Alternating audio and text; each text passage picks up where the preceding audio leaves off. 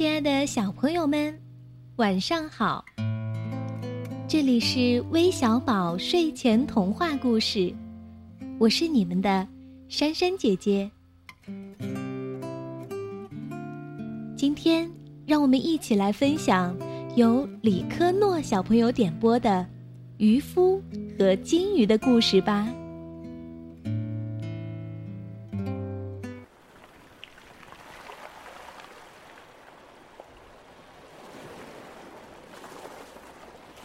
从前有个老头儿和他的老太婆住在蓝色的大海边。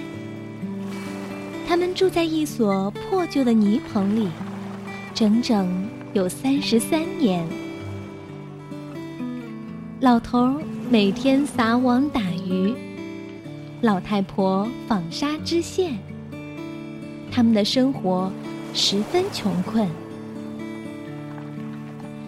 这一天从早到晚，老头撒了一次又一次的网，往往落空。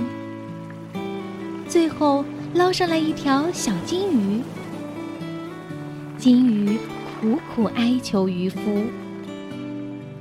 放了我吧，老爷爷，把我放回海里去吧，我会给你贵重的报酬。为了赎身。”你要什么，我都依你。老头吃了一惊，心里有点害怕。他打鱼打了三十三年，从来没有听说过鱼会讲话。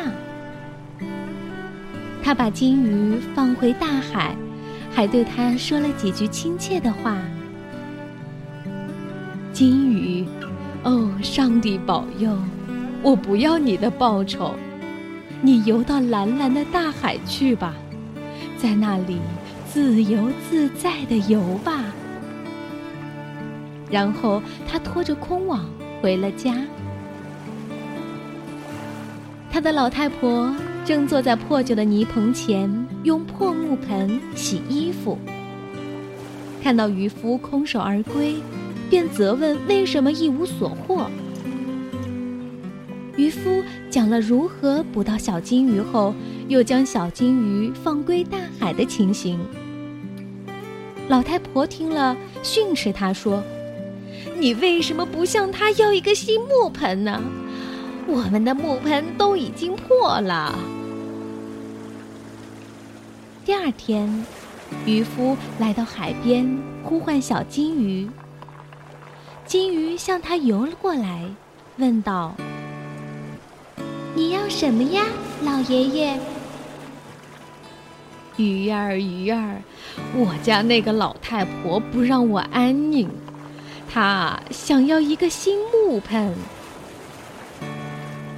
小金鱼轻快地摇了摇身子。老爷爷，你回去吧，你们会有新木盆的。渔夫回到家里，发现家里的破木盆果然变成了新的。可是老太婆却更生气了：“木盆能值几个钱呢？快去找金鱼要做木房子吧！”渔夫只好又来到海边呼唤金鱼。金鱼很快游出海面。鱼儿，鱼儿。我家那个老太婆吵着闹着要一座木房子，渔夫难为情地说。金鱼回答道：“老爷爷，你回去吧，你们会有一座木房子的。”渔夫回到家里，看到老太婆已经住在一栋崭新的木房子里了。但是，老太婆还是不满足，指着渔夫破口大骂：“你这老家伙，怎么只要了座木房呢？我不想住木房子，也不愿做乡下的庄稼婆，我啊要住大楼房，要做贵妇人。”渔夫没有办法，又来到大海边呼唤金鱼。渔夫告诉他。老太婆要当贵妇人，要住大楼房。小金鱼摇着尾巴说：“老爷爷，你回去吧，她会成为贵妇人的。”当渔夫回到家里时，老太婆已经成了贵妇人，住在金碧辉煌的大楼房里，别提有多气派了。她穿着名贵的衣服，脖子上戴着珍珠项链儿。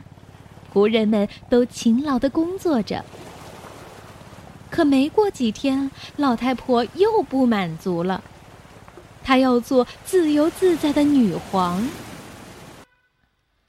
渔夫在老太婆的训斥下，不得不又一次来到海边，极不情愿的呼唤金鱼。金鱼像往常一样游了过来。鱼儿，鱼儿，请你行行好。我家那个老太婆大吵大闹，她呀想要做自由自在的女皇。老爷爷，你回去吧，她现在已经当上女皇了。渔夫跌跌撞撞的往回走。金鱼说的没错，老太婆已经成了女皇，在巍峨的宫殿里，坐在高高的宝座上。渔夫对老太婆说：“尊敬的女皇，现在你总该满意了吧？”然而，老太婆还是不满足，她训斥渔夫。你给我滚到海边去！告诉金鱼，我要当海上的女霸王，还要让金鱼亲自来伺候我。渔夫听了，吓得浑身直哆嗦。可是卫兵们用锋利的斧头对着他，他只好无奈的回到了大海边。这时，大海乌云笼罩，波涛滚滚。经过久久的呼唤，金鱼终于露出了海面。他看见渔夫苍白的脸，疑惑地问：“老爷爷，你怎么了？”渔夫咬咬牙，对金鱼说：“我那得寸进尺的老太婆还是不满足。”她想要做海上的女霸王，还要你亲自伺候她。这一次，金鱼什么话也没有说，只是默默地游向了远方。渔夫等了很久，不管怎么呼唤，金鱼也没有出现。渔夫知道金鱼永远也不会再出现了，他只好拖着疲惫的身子向老太婆的皇宫走去。可奇怪的是，他发现卫兵不见了，金碧辉煌的宫殿也无影无踪了，面前却还是那间居住多年的破泥棚。老太婆。还坐在泥棚前，用破木盆洗着衣服。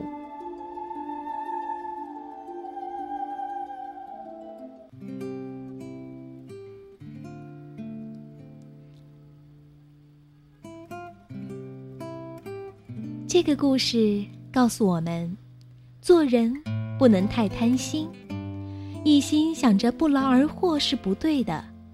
我们要靠自己的辛勤劳动。去创造财富。好的，我们今天的故事就分享到这儿了。明天，不见不散。